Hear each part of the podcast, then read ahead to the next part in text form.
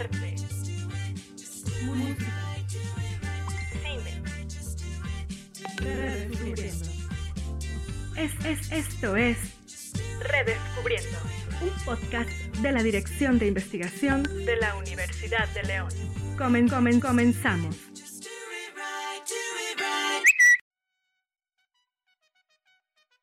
¿Y si Adelita se fuera con otro? Nuestro país ha tenido batallas importantes con el paso de los años. Una de ellas ha sido la Revolución Mexicana. Un 20 de noviembre de 1910, Francisco y Madero convocaba al pueblo para derrocar aquella que parecía ser una eterna dictadura. Los derechos laborales, días de vacaciones, ser dueños de las tierras que trabajaban, un salario justo y nuestra constitución fueron algunas de las consecuencias de dicho levantamiento. Pero no es todo lo que nos ha dejado nos entregó personajes sobresalientes como Villa y Zapata, símbolos de la lucha que marcaría un parteaguas, así como anécdotas, leyendas y mitos sobre la guerra. Pero, ¿qué pasa con esos a quienes nadie recuerda? ¿Qué sucede con las pequeñas batallas en los distintos lugares de México que fueron importantes y de las que poco se habla? Adentrémonos un poco a cómo fue que se vivió esta significativa guerra civil en nuestra ciudad de León, Guanajuato. Muy buenos días, tardes, noches, madrugadas. En el momento que estén escuchando esto, bienvenidos a un episodio nuevo de nuestro podcast Redescubriendo. Eh, tenemos un tema muy interesante que hablar el día de hoy. como siempre. Como siempre. y antes de, de empezar, bueno, eh, nuevamente aquí junto a mi compañera y tocaya Fer Gasca. ¿Cómo estás, Fer? Muy contenta de estar aquí otra vez. ¿Un poquito enferma? Un poquito? leve, pero ya saliendo, saliendo. Exacto. pero presente como debe de ser. Así es. Hoy tenemos un tema, como les decía, bastante interesante y acorde a estas fechas. Eh, tenemos algo de qué hablar, algo que ha suscitado ya desde hace bastantes años. Y bueno, ¿Quién, más que nos cuente esto? Que nuestro invitado, nuestro invitadazo de hoy, de lujo. De honor. Eh, así es.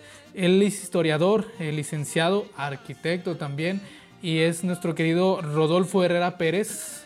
Muchas gracias. ¿Cómo está? Muy bien, muchas gracias por la invitación y aquí estamos para compartir con ustedes este tema. Perfecto. ¿Nos pudiera platicar un poco acerca de, de usted, de su trabajo, de tu trabajo? Bueno, pues yo fui alumno de la UDL, orgullosamente, de la segunda generación de arquitectura. Somos casi casi de los fundadores. Ahí nos tocó en la el edificio de Juárez, cuando todavía todas las carreras estaban juntas. Y pues durante muchos años he trabajado en el archivo histórico, me ha tocado la parte de la investigación y gracias al destino, a las personas, pues me ha tocado ya publicar varios libros. Uno de ellos es precisamente El paso de la, Revolución, por, León. que tenemos aquí presente, que un poquito más adelante vamos a platicar sobre él. Eh, igual forma, ¿tú quisieras iniciar con la primera pregunta? Pues primero mencionar el tema que precisamente es el paso de la revolución por la ciudad de León, porque pues bien sabemos que es un, un parteaguas más que nada en la historia de, de nuestro país, pero muchas veces se nos olvida que también eh, pequeñas ciudades, o en ese momento que eran pequeñas ciudades como León, también tuvieron un papel importante en toda esta lucha y que tuvieron como su... tienen su historia, vaya, o sea, lo, lo, lo, olvidamos porque más que nada nos centramos como en, en, la capital, en lo que pasaba en el norte o en lo que pasaba en el sur, pero pues aquí también hay cosas eh, que se pueden rescatar. Y primero empezar con qué es la revolución y por qué se da esta lucha. Revolución es un, una evolución, es un ciclo, es un, digamos, es un cambio drástico. Si se acuerdan, eh, acabábamos de pasar la revolución eh, rusa, que derribaron la monarquía. Y entonces aquí en México se da esta revolución, es un movimiento armado, un movimiento que iba a cambiar drásticamente las condiciones porque se buscaba un cambio de gobierno y no tanto era el cambio de gobierno, sino más bien un derrocamiento del dictador que era Porfirio Díaz, que ya tenía más de 30 años en el poder y que se seguía religiendo. Y entonces pues ya las personas estaban cansadas de tenerlo como presidente. Y eh, Francisco Madero escribe un libro donde invita a los mexicanos a levantarse en armas para derrocar ese gobierno y hacer un cambio drástico en la cuestión política del país. Entonces, ahí eso es la revolución. Y por ejemplo, eh, bueno, todavía entrándonos un poco en esto, en lo del porfiriato, que se llamaba, eh, ¿qué condiciones tenía aquel México del porfiriato? Ay, bueno, es que el porfiriato hay, hay, dos visiones. Hay dos visiones. Quien era rico tiene muy buen sabor de boca del porfiriato. Eh, es un periodo de estabilidad política, de progreso, de, que México estuvo a la vanguardia con las grandes potencias. Sobre todo se trajo tecnología en ese tiempo que era muy avanzada de Francia, de Inglaterra. Se tenía muy buena relación con los Estados Unidos, el dólar estaba casi a la par. Pero eso eran las clases ricas, eran los hacendados, los industriales, los, los grandes propietarios. Pero la gente pobre pues claro que sufría las consecuencias por malos salarios, condiciones infrahumanas, eh, no había asistencia médica y esos, eh, si se fijan, son los que se levantan en armas para derrocar ese gobierno que tenía un país para ricos, pero que para los pobres era pues muy diferente. Y que en su mayoría eran pobres los que, vivían. Eran pobres. Hay una, hay una cantidad ¿no? enorme. Todavía hay como esta diferencia de clases. Esta brecha. Esta brecha económica. Y, bueno, por platicar un poco más sobre estos tiempos de la revolución, ¿nos pudieras eh, dar como una pequeña lista o recordarás una pequeña lista de, los grandes partícipes de la revolución en este momento? A nivel nacional, pues tenemos el que la inició, es eh, Francisco y Madero. A él le debemos que el, cada 20 de noviembre celebremos el inicio de la Revolución Mexicana, porque en un libro que él publica dice o invita a todos los mexicanos a que se levanten el día 20 de noviembre a las 6 de la tarde. Dice, todos los mexicanos o todos los ciudadanos de México se tienen que levantar en armas para derrocar al gobierno. Y entonces él, con sus amigos, es el primero que se levanta en armas allá en el norte, toma la presidencia de una Casas Blancas, creo, si no me equivoco, y es el primero que, que inicia la revolución allá en el norte. Y oficialmente celebramos el inicio de la revolución cada 20 de noviembre.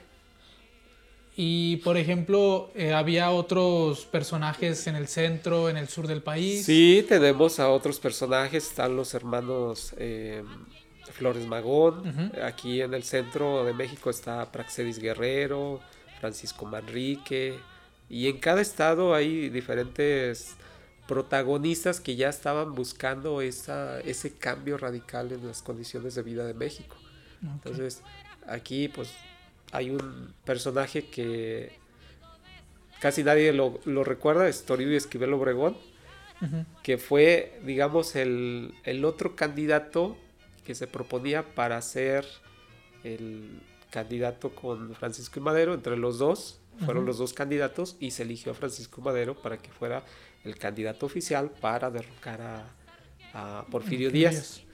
Y él y este Toribio Esquivel Obregón, pues es leonés y casi nadie se acuerda de él. Qué triste.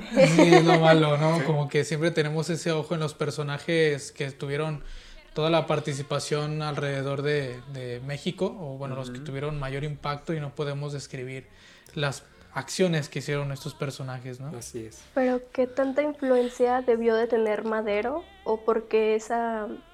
Mm, por qué la gente lo siguió? O sea, porque es el ícono. ¿Por qué él? Eh, Madero era una, un, digamos, era un hacendado, un hijo de hacendados, era de clase alta, era conocido en los clubes. Mm, y aparte escribió un libro donde hacía ese cambio radical. Entonces los digamos que todos los seguidores eh, buscaban ese sufragio efectivo, no reelección. Y entonces se unen a él, se hacen los clubes y la gente pues empieza a propagar esa idea del cambio radical en México. Tengo una pregunta, a lo mejor es un poco invasiva, a lo mejor es un poco polémica, pero ¿realmente Madero quería mm, el bienestar de los obreros o solamente quería llegar al poder? Pues en su libro él dice que sí, quiere el bienestar de los obreros, de los campesinos, que en ese tiempo eran más campesinos, y sobre todo las condiciones de los trabajadores. Porque acuérdense que en, aquel tiempo pues eran muchas compañías que no tenían las condiciones que tenemos ahora. no, tenían, no tenían prestaciones como un horario de las ocho horas de descanso dominical, no tenían aguinaldo, no tenían prima vacacional, no gozaban de vacaciones. Entonces todo eso hacía que pues hubiera gente que sí viera por esas personas. Y tenía que ser gente preparada con estudios que supiera a lo que iba a ir a, encabezar. Porque no es lo mismo que vayan un grupo de campesinos a manifestarse a que vaya una persona ya preparada con un estudio y vaya con las leyes y diciendo pues por las leyes necesitamos hacer este cambio y eso es esa revolución. Primero tuvo que haber una revolución ideológica para que después fuera una revolución armada. Bien.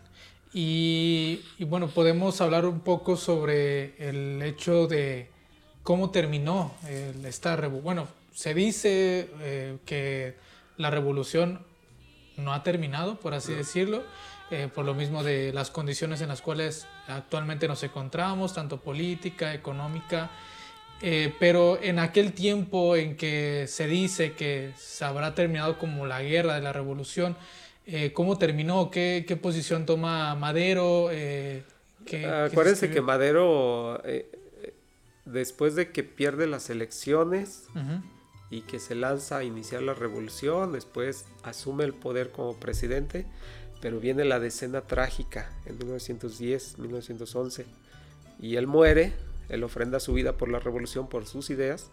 Y luego se viene toda una secuencia donde interviene eh, Victoriano Huerta, que asume la presidencia de la República. Luego se levanta en armas Venustiano Carranza, junto con los caudillos, que es Pancho Villa, Emiliano Zapata y algunos otros. Y derrocan a Huerta y luego viene la lucha entre los caudillos. Por eso encontramos que se enfrentan Luciano Carranza con Álvaro Obregón al frente y Pancho Villa y Emiliano Zapata en contra de esta idea de Venustiano Carranza. Y bueno, terminando eh, todo esto, eh, como ya mencionaba, termina entonces en esta pelea, en esta, digamos que en esta guerra entre estos caudillos. Eh, al final, ¿quién se podría nombrar como ganador después de esta pequeña guerra. Después de estos enfrentamientos, el ganador fue el ejército constitucionalista encabezado por Venustiano Carranza. Eh, ellos tienen una batalla precisamente aquí en León, que se llamaron las batallas de la Trinidad. Se enfrentan las fuerzas de Pancho Villa con las de Álvaro Obregón. Y el 5 de junio de 1915 es derrocado Pancho Villa. Ya de aquí se va a Aguascalientes, se va hacia el norte, se va muy digamos, ya sin fuerza. Y entonces el hecho de que entre el ejército constitucionalista a la ciudad de León el 5 de junio de 1915, eso ayuda para que ya el gobierno legítimo, digamos, de Venustiano Carranza, pueda convocar posteriormente a la redacción o a la para que un nuevo Congreso haga una nueva constitución, que es la de 1917. Y ahí podemos decir que ya termina la, la revolución oficialmente. Con la cuando constitución. Se, cuando se promulga la nueva constitución. Pero los beneficios de la revolución, como ya lo dijeron, siguen hasta ahorita. Porque todo lo que se. Todo por lo que se peleó en esa revolución se plasmó en la constitución y la constitución es la que nos rige todavía. Y bueno, se puede decir que cuántos cambios le han querido hacer a esa constitución y cuántos... No, bueno, es que nosotros tenemos una constitución que permite los cambios. Entonces se hacen reformas dependiendo de las condiciones de vida, que eso era lo que antes no se podía hacer. La constitución de 1857 era una constitución más rígida. Entonces hasta que se hace la del 17, que permite esos cambios, es que se está actualizando cada vez más. Y ahorita, por ejemplo, en 1917 no tenemos el, tema de los, por ejemplo, del Internet. Entonces se tiene que actualizar, reformar para que nosotros podamos tener acceso y tengamos validez oficial o leyes que nos ayuden a, a, utilizar, a respaldar estos medios ya modernos que no estaban contemplados en el año que se redactó la constitución original. Tengo una pregunta. Eh, ahorita que estaban hablando de lo, cómo se dividió de los constitucionalistas y los villistas, mm. ojeando el libro encontré lo de dos monedas que cada uno como que implementó. Ajá, lo, los emitía. Entonces, para el pueblo, ¿cómo usar en ese momento una u otra? O sea, si estaban como divididas, ¿cómo, ¿cuál era la oficial o cómo? es que, es que no nada más es la moneda Imagínate, tu vida dependía de que gritaras a quién le ibas. Llegaban las fuerzas y no sabías tú a quién pertenecían, a qué caudillo. Decían, ¿quién vive? Y por decir, si tú gritabas, viva Pancho Villa, y eran los de Venustiano Carranza, pues ahí, ahí te mataban. O si gritabas, viva Venustiano Carranza, y eran los villistas, pues también. Mm, y así, cuando llegaban, cuando llegaron aquí los villistas, impusieron su moneda que era emitida por el Banco de Chihuahua. Y vemos ahí los billetes que habla de, de, 25 centavos, 50 centavos, un peso, 10 pesos. Cuando llegaban aquí a León, ese era el dinero circulante mientras estaban aquí. Ya cuando se iban, los derrotaron, entonces entró el otro dinero que es de los constitucionalistas, ya el oficial y pues mucha gente pues, se quedó con fortunas porque les pagaban con fajos de billetes. Y, pues llega el otro régimen y se quedan sin valor y entonces ellos ya perdieron, sobre todo los comerciantes. Mm. Qué fuerte. sí, son, detallitos que la historia pues, nos va mostrando y nos va revelando cada vez que nosotros investigamos en los documentos. O sea, un día podía ser muy rico con una moneda, pero ya al día siguiente ya no valía nada. y podemos en este momento pasar a hablar un poco del libro, que uno de los libros que, bueno, tenemos aquí, que has escrito, que es El Paso de la Revolución por León, que ya platicábamos al inicio, viene a dar un poco más de información acerca de cómo se vivió aquí la revolución, eh, ya que pues es una información que no tenemos siempre a la mano eh, afortunadamente, bueno, esto, este libro está en el Archivo Histórico Municipal. Y platícanos, platícanos un poco sobre eh, qué has podido recabar para poder escribir este libro. ¿Qué datos? Bueno, es que la verdad es que tenemos un archivo histórico valiosísimo en la ciudad. que, que, ustedes como estudiantes y los que nos escuchan deben de saber que es uno de los más importantes de todo México viene gente, nomás para que se den una idea, han venido gente de Polonia a investigar el tema de los polacos refugiados aquí durante la Segunda Guerra Mundial. Viene gente de Francia, de Argentina, de Estados Unidos, no se diga, constantemente estamos recibiendo gente, investigadores de varios estados de la República. Y de aquí tenemos documentos que sirven para desarrollar la historia de Lagos, de municipios aledaños a nosotros que pertenecieron a León en algún tiempo, como Manuel Doblado, San Francisco del Rincón, Purísima, Guanímaro, Acámbaro, Pénjamo, eh, Manuel Doblado. Y entonces ellos, cuando vienen los cronistas o los investigadores, aquí encuentran documentos para recrear la historia de ellos. Y dentro de nuestra ciudad, pues tenemos un acervo continuo desde 1580 hasta el año 2000, eh, más o menos 2000, 2010. ¿Qué quiere decir? Que en otros archivos han tenido saqueos o pérdidas y nosotros podemos reconstruir día a día la historia de nuestra ciudad. Y entonces un, un periodo importante pues ha sido precisamente el de la revolución porque gracias a los libros que dejaron diferentes facciones o diferentes presidentes que asumieron el poder dentro de la ciudad, nos podemos dar cuenta qué hicieron o qué recibieron o, a qué se enfrentaron durante el periodo revolucionario. El contexto en el que estaban viviendo y que a veces nos cuesta un poquito trabajo de entender porque como que no nos imaginamos, ¿no? O sea, vivimos en esta época moderna y dices, ay, ¿cómo sería?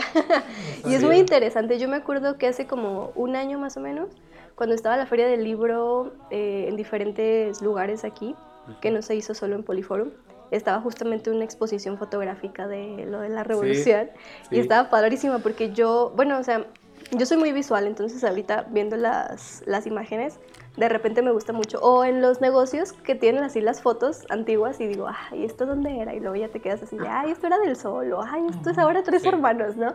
Y me acuerdo mucho de esa exposición porque eran fotos que yo nunca había visto. O sea, eran como Mm, no sé eh, si eran como nuevas o, por qué en ese momento las sacaron, pero estaba muy interesante porque aparte no podías fotografiar esas fotos. Entonces lo hacía como todavía más misterioso y, eran, este, estaba muy interesante la exposición y está... Sí, mm. justamente esas fotos corresponden a un episodio muy trágico de la ciudad y ahí viene un capítulo que se llama El ataque de Pascual Orozco. Eso sucedió el 3 de agosto. Dejen ver. Em,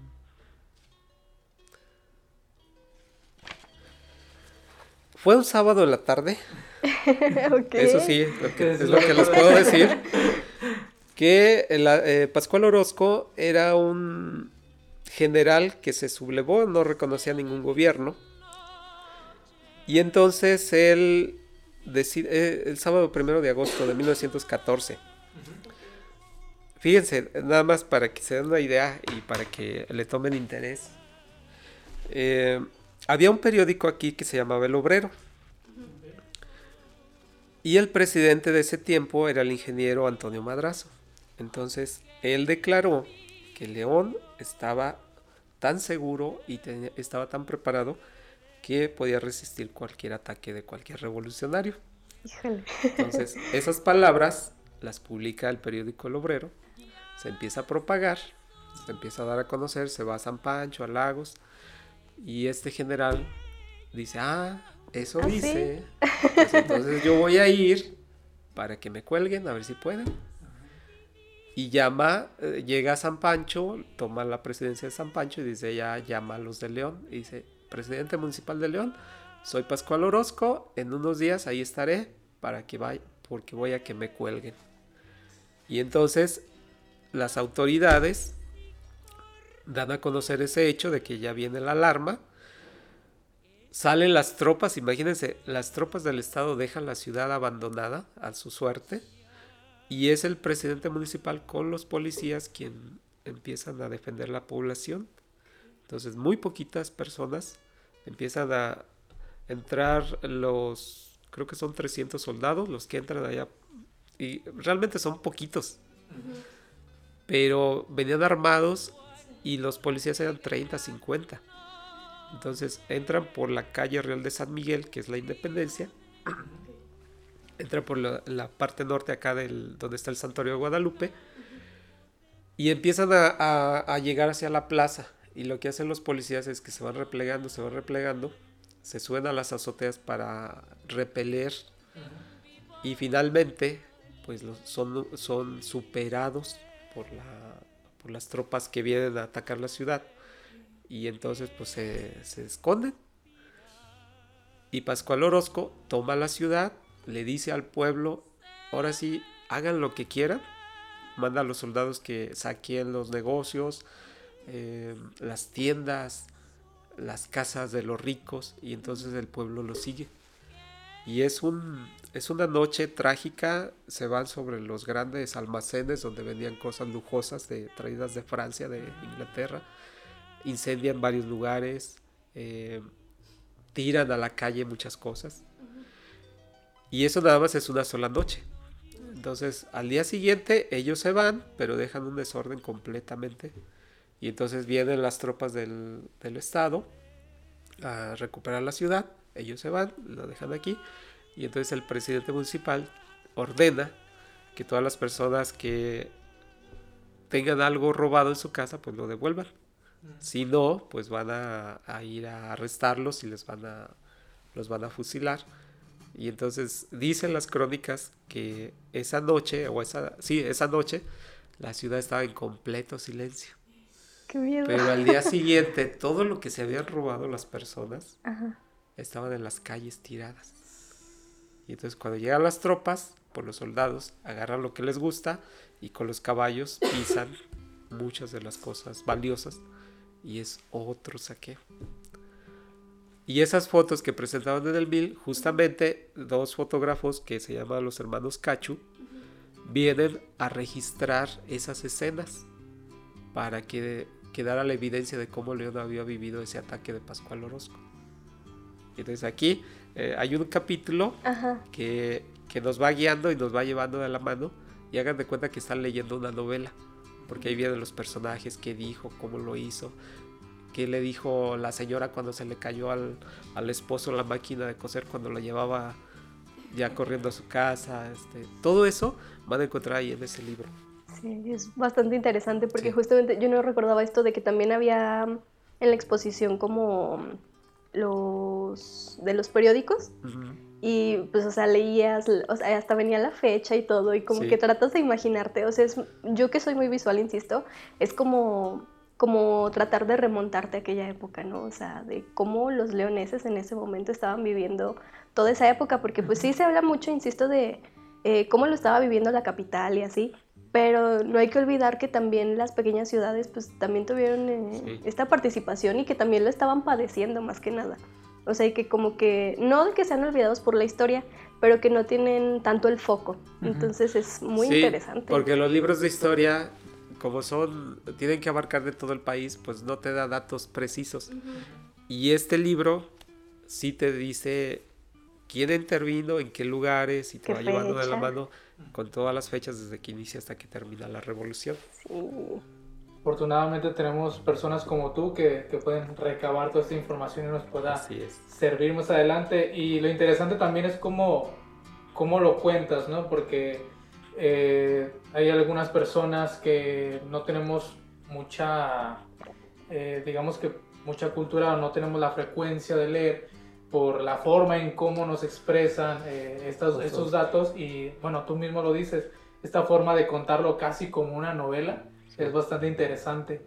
Eh, también, bueno, como lo decían las fotografías, eh, todos estos rastros, también tenemos lo que son algunos, como algunas cartas, algunos fragmentos que son algunos telefonemas que son eran telegramas. Telegramas. Solamente que como ahí lo había leído como telefonema, por eso... sí, eran principalmente telegramas.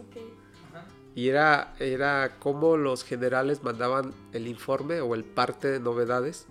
Y ahí mencionaban los lugares, las batallas, cuántos hombres perdían, cuántos hombres habían aniquilado. Y gracias a eso podemos reconstruir lo que pasaba en cada lugar. Entonces ahí vienen, vienen fotografías, vienen planos y también vienen testimonios. Hay un testimonio en especial de un soldado que dejó una carta. No me acuerdo a quién se la mandó, pero dice que estaban... Dice, tenemos días que no hemos salido a pelear, estamos esperando la orden. Dice, pero ya estamos cansados porque aparte de que tenemos hambre, tenemos miedo, eh, el sol es muy fuerte, dice, estamos plagados de piojos. Dice, y piojos grandes como del tamaño de un arroz que todas las noches nos pican. Dice, y aparte estamos sufriendo el ataque de ratas que todavía llenas, dice, panzonas de comer carne de cadáver, van en las noches y nos muerden donde estamos dormidos. Entonces imagínense, o sea, no, no me quiero imaginar. ¿Cómo, la gente está platicando? Y hay otro, hay otro testimonio de otro señor. Es un joven que traen del norte, que lo trae Pancho Villa para que él le comunique la situación del enemigo, que era Álvaro Obregón. Y él se comunica a través de heliógrafos, que era mandar señales con la luz del sol. Entonces a él ponen una persona aquí y la otra allá arriba del cerro. Y entonces a través de señales con la luz eh, se comunican como clave Morse y todo eso. Pero él deja una carta que cuando iban subiendo hacia el cerro, dice, vi el campo de batalla con los cadáveres, con los caballos. O sea, te da la impresión de que él te va narrando una película. Y eso ahí lo pueden encontrar en el libro también. Sí, es, como el, bueno, es el rastro que deja todo esta, el paso de la revolución, eh, que son muertes, son cambios, es bastante violencia, la verdad es, es, mucho, ¿no? Y todo lo que tuvieron que sufrir, especialmente, bueno, en este campo, los leoneses que vienen aquí y que, por ejemplo, sufrieron la invasión de Pascual. Eh, y pues, no, no, puedo escribirlo de otra forma, es que lo vemos siempre como, nos lo redactan como muy bonito, como de llegaron y inspirador. ganaron. Ajá, muy inspirador. Y no vemos a fondo estos detalles de, de, que hubo personas que lo sufrieron. Es que me da repelús recordar lo de los piojos, la verdad. Es que a mí me da un montón de ansias. Sí, o sea, es que tú dices, ay, pues son este soldados que pues nada más se preocupan por la guerra, pero pues no, se cuentan todas estas cosas, sí. O sea, siguen siendo seres humanos que pues hasta a algunos se les olvidan sus nombres. ¿Cuántos niños no tuvieron que verse obligados a alistarse en las guerras. Van a encontrar también ahí, hay dos pasajes. Hay un niño que llamaban el generalito, mm.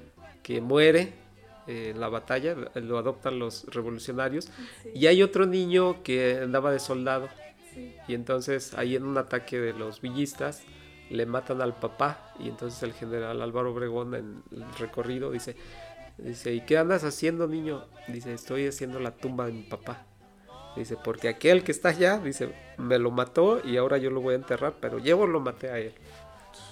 Y entonces también muchos niños participaron en esta. Y que siempre tratan de contártelo como, ay, el nacionalismo y el patriotismo, pero realmente no les quedaba opción que alistarse, a las mujeres también. este, cuántas no tuvieron que verse en la necesidad de seguir a sus esposos para que pues, no las abandonaran o para no y que aún así los perdieron y que tuvieron que salir adelante y seguir, y seguir peleando, seguir luchando y híjole, ¿no? Qué fuerte. Exacto. Eh, también eh, profundizando un poco más en el libro, ¿tendrás eh, tú en este momento, Rodolfo, algunos datos que no tengamos nosotros como, como escuchas? ¿Algunos datos que nos pudieras contar que... Así como datos importantes. Ajá. Bueno, Allí en el libro van a encontrar que en mil, bueno, primero en 1910 León tenía 64 mil habitantes. Esa era la población de la ciudad. Había 100 mil en todo el municipio, que son todo el territorio. Eh, Francisco y Madero vino el 31 de marzo de 1910 a, hacer un meeting y tuvo una asistencia de mil leoneses que fueron a escucharlo a la Plaza de Gallos, que está aquí en la calle Juárez muy cerquita del plantel de la universidad. Y se hospedó en el Hotel Velasco, que está enfrente de las oficinas del registro civil. Ahí todavía está la placa. Es un estacionamiento ahorita, pero la fachada se conserva. Y ahí está la placa de que se hospedó. Luego, em, la ciudad, bueno, la revolución comenzó, ya dijimos, el 20 de noviembre oficialmente, pero aquí en Guanajuato fue hasta febrero de 1911 cuando el maestro Cándido Navarro, en un pueblito que se llama La Aldea, cerca de Silao y de Romita, es el que él se levanta en armas en Guanajuato. Y su primer ataque fue el 13 de abril, cuando toma el pueblito de la Luz. Imagínense, de botín se llevó 1.300 pesos. en, ese, en ese entonces, ¿cuánto era? sí. Y de allá se viene para acá y pide a las autoridades de León que, le, que lo dejen entrar a la ciudad llega aquí el 3 de junio. Lo primero que hace es decirle a los leoneses que estén tranquilos, que él viene a protegerlos. Llega con 300 hombres y la gente le pide que saque a los presos de la cárcel. No les dice él que no los puede sacar y entonces la gente se... Él está hablando ahí en el portal Aldama, en la plaza principal, y entonces la gente se va sobre la cárcel, que es ahora el Museo de las Identidades, y empiezan a apedrear la, la, puerta para que suelten a los presos. Y entonces un, uno de los vigilantes pues dispara sobre la gente, mata a una persona y un hombre de Pascual de Cándido Navarro mata a ese a ese policía, digamos, y es un hecho sangriento. Después de eso, pues se va. Algunos dicen que saqueó las arcas municipales, pero en realidad los documentos nos dicen que les pidió al ayuntamiento que le dieran dinero para comprar armas y poder seguir adelante con la revolución. Luego em, viene un episodio bastante trágico que ya comentamos, es el ataque de Pascual Orozco el sábado primero de agosto de 1914. Y en noviembre de ese año vienen los villistas que toman la ciudad con el coronel Abel Becerratos a la cabeza, que, se, que ocupa la presidencia municipal y que el 18 de enero lo nombran gobernador. Entonces se va a Guanajuato, pero no se siente tranquilo y se trasladan los poderes judicial y ejecutivo a la ciudad de León y de esa manera el día 29 se convierte León en la capital del estado de Guanajuato. ¿Por cuánto tiempo fue capital? Hasta el 5 de junio de 1915. Entonces, allí en, la, en lo que es ahora la Casa de las Monas, que aparte de ser el cuartel de Pancho Villa, donde ejecutó a varias personas, pues ahí también sirvió de palacio de gobierno del estado. Y ahí está la placa que da testimonio de eso. Em, tenemos que las batallas de entre las tropas de Pancho Villa y las de Álvaro Obregón, pues se conoce como las batallas de la Trinidad. Para que se den una idea, y, les vuelvo a repetir, fíjense, la ciudad tenía 64 mil habitantes y Pancho Villa trajo 38 mil soldados. Esos estaban dentro de la ciudad y de todas las haciendas, en una, una línea de haciendas que estaban bajo el poder de Pancho Villa y Álvaro Obregón, por su parte, trajo 40 mil. Entonces llegó un momento en que se enfrentaron estos dos ejércitos y hay una batalla muy intensa que es el 22 de mayo, donde Pancho Villa ordena a sus jinetes que rompan la línea de fuego del ejército de Álvaro Obregón y entonces les dice, van a ir los jinetes y van a llevar atrás a otro soldado los de adelante van a llevar dos, pistolas disparando y el que va a ir en ancas va a llevar dos granadas para que en cuanto pase el, el caballo sobre la línea de los constitucionalistas, se regrese el caballo y les tire las granadas. Pero no contaban que los de, de, Álvaro Obregón tenían ametralladoras, entonces cuando van los caballos en marcha, pues las ametralladoras acaban con los caballos y matan a los jinetes. Entonces fue una masacre completamente muy sanguinaria. Luego tenemos otro hecho importante que sucedió aquí en León. El 3 de junio hay un ataque a la hacienda de Santana del Conde por parte de los, de los villistas y una granada que cae en una viga provoca que a Álvaro Obregón se le corte uno de los brazos. Entonces ahí eh, se le conoce como el banco de... Mucha gente lo conoce como el banco de Celaya, pero en realidad se le cortó el brazo aquí en León. Ese fue el 3 de junio. Y ese suceso provocó que los generales que venían con Álvaro Obregón, pues llenos de coraje, se vinieron sobre la ciudad de León, vencen a las tropas de Pancho Villa y la toman finalmente el 5 de junio de 1915. Entonces, en lo que van entrando los constitucionalistas, salen los villistas y en lo que se van encontrando, pues se van disparando unos a otros para hasta desalojar completamente a la ciudad. Sí. Y de hecho ahorita que mencionas lo del brazo, también hay fotos aquí, ¿no? O sea, son muy explícitas, pero no en tono como morboso, sino informativo, o sea, que te des una idea y pues obviamente para que quede registro de todas esas cosas, porque pues sí fue muy sangriento, o sea, no fue de, ay, sí, eh, abrazos. No, abrazos, no, balazos, no. No, ahí sí era, o me matas o te mato. Sí. Sí. Y es muy interesante ver todas esas fotos, o sea, te das como una idea de, ay, no, no sé, es que es, es sí, fue Un, un, hecho verdaderamente sangriento y bueno, hay otra, hay otra cosa que, la, que tenemos aquí en León, por ejemplo, la, la línea de fuego, la famosa línea de fuego que conocemos que vamos los domingos o no sé qué día se hace, tuvo su origen precisamente en eso. porque la línea de fuego era donde se enfrentaban esos dos ejércitos y ya cuando se retiran las tropas, pues quedaron balas, quedaron botas, todo lo que quedó de, de los soldados. La gente que no tenía ya que comer iba a buscar qué habían dejado los soldados, porque ellos traían una ah. bolsita donde guardaban alimentos, carne seca, galletas, algo, era la ración del ejército.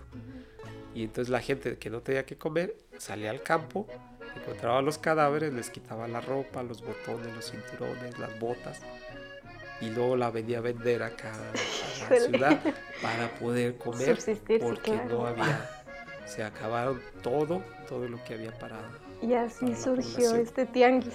Y así surgió ese tianguis tan famoso que conocemos como la línea de fuego. yo no sabía eso. nunca te imaginas que, que haya trascendido a, pues esto, ¿no? Ajá. Es, muy enriquecedor. La historia es muy enriquecedora. Eh, ¿Algún otro dato que tengas en mente en este momento? Eh, bueno, eh, este libro estaba preparado para el año 2010, que era eh, cuando se celebró el bicentenario de la independencia y centenario de la revolución. No salió, pero en el 2021 salieron los dos libros, que fue el de León durante la guerra de independencia y León, no, el paso de la revolución por León. Entonces son dos libros que nos hablan de dos temas muy diferentes, de dos guerras muy diferentes, pero que también nos, nos revelan lugares, personajes, situaciones, condiciones y sobre todo nos hacen valorar más la historia de nuestra ciudad. Entonces ya no hay, ya está agotado, pero sí lo pueden consultar de manera digital en la página del archivo histórico. Entonces los invitamos a, a, quienes nos han seguido en este programa, pues a que nos visiten en el archivo histórico porque lo tenemos en consulta, pero también lo tenemos de manera digital. Y estamos continuamente ahorita sacando otros libros. Acabamos de sacar uno sobre los negros simulatos, que nos revela otra parte de la población de nuestra ciudad. Sacamos uno que se llama Las expresiones de la muerte en León, para conocer cómo se celebra en León el Día de Muertos. Y estamos por sacar uno muy interesante que se llama León escrito con luz. Que es es un homenaje a los fotógrafos que han dejado, han hecho historia en la ciudad y hacemos una secuencia fotográfica de León desde 1878 hasta el año 1999, fotografías en blanco y negro, porque queremos posteriormente hacer otro libro a color donde ya se revele la ciudad en la actualidad. la comparación, ¿no? La comparación. Entonces, ahorita, para que conozcan cómo se desarrolló la ciudad a través de la fotografía y posteriormente yo creo que en enero lo vamos a presentar para que estén atentos y, sí, sí, claro. y puedan este, tener un ejemplar. Porque va a quedar, está, quedó muy bonito y está muy interesante. Muchísimas gracias por la información. Y sí, de verdad, visiten el, archivo histórico. ¿Ahorita tienen exposiciones? Ahorita se está preparando la de noviembre, la de la revolución, y vamos a cerrar con el nacimiento tradicional en diciembre entonces ya tenemos para enero la presentación del libro de León escrito con luz. Para que estemos atentos todos, porque sí, esa vez que yo vi la, la, exposición de las fotos sí quedé como muy impactada, así dije, wow, o sea, sí dan ganas de volver y de seguir como eh, atenta a todas las cosas que pueden ir saliendo, porque es importante primero conocer la historia de dónde venimos y pues entrar como en contexto, ¿no? De por qué ahora son así las cosas. Y bueno, antes de terminar, ¿nos pudieras mencionar eh, en qué horario pudiéramos visitar el archivo histórico? ¿En sí, sí, mira, nosotros estamos de lunes a viernes de las 8 a las 3 y media. Ok. Eh, tenemos una página oficial donde presentamos o damos a conocer los eventos que también hacemos en la tarde. Las presentaciones de libros han sido en la tarde, porque hay gente que por el horario de oficina no puede acompañarnos, pero en la tarde sí podría. Entonces, ahí en la página pueden ir consultando nuestra cartelera, nuestro programa, y con todo gusto los recibimos. De hecho, a la Universidad de León seguido los recibimos. Este, hemos trabajado con gastronomía, con turismo de negocios, con los de artes plásticas y los de derecho, que son los que más nos visitan. Entonces, con todo gusto ahí estamos para que puedan conocer la historia de su ciudad en el archivo histórico. Sí, te agradecemos mucho y esperamos que otras carreras también se interesen porque pues es necesario, ¿no? Como leoneses, como estudiantes, como, como personas. Como personas, como, ciudadanos de León, es muy importante conocer nuestra historia. Y bueno, en este momento... Eh, nos vamos a despedir. Eh, te agradezco, te agradecemos. Te agradecemos mucho tu participación, tus, los datos que, que, nos has compartido, que pues desconocíamos, ¿no? Y ahorita ya como que nos yo, pues yo también les agradezco porque no es fácil incursionar en el tema de los jóvenes y más en estas plataformas. Y les agradezco mucho que le hayan dado la oportunidad al archivo histórico también de integrarse a esta, a esta parte de la historia. Sí, muchísimas gracias. Y gracias, Fernando y Fernanda. Así es, pues muchas gracias. Y gracias a la Universidad de León también por permitirnos acompañarlos en este día. Muchísimas gracias, Rodolfo, y al Archivo Histórico también. muchas gracias por el libro, muchas gracias al Archivo Histórico. Recuerden, de lunes a viernes de 8 a 3 y media. Y bueno, también tienen su página principal donde pueden consultar información sobre las exposiciones, sobre todo lo relacionado con el archivo histórico. Los libros que han publicado. que han publicado, exactamente. Y pues bueno, nos despedimos en este momento. Agradecemos a todos los oyentes. Eh, los fieles oyentes. Los fieles oyentes. Yo sé que ahorita tú estás escuchando este podcast a las 11 de la noche. Tu podcast universitario favorito. Ajá. Este podcast a las 11 de la noche, tal vez en la mañana, no sé. Disfrútalo. Espero que lo hayas disfrutado bastante.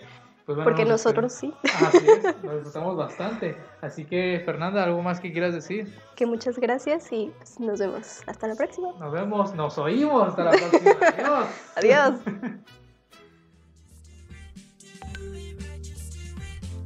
Ciencia. Arte. Música. Cine. Redescubriendo.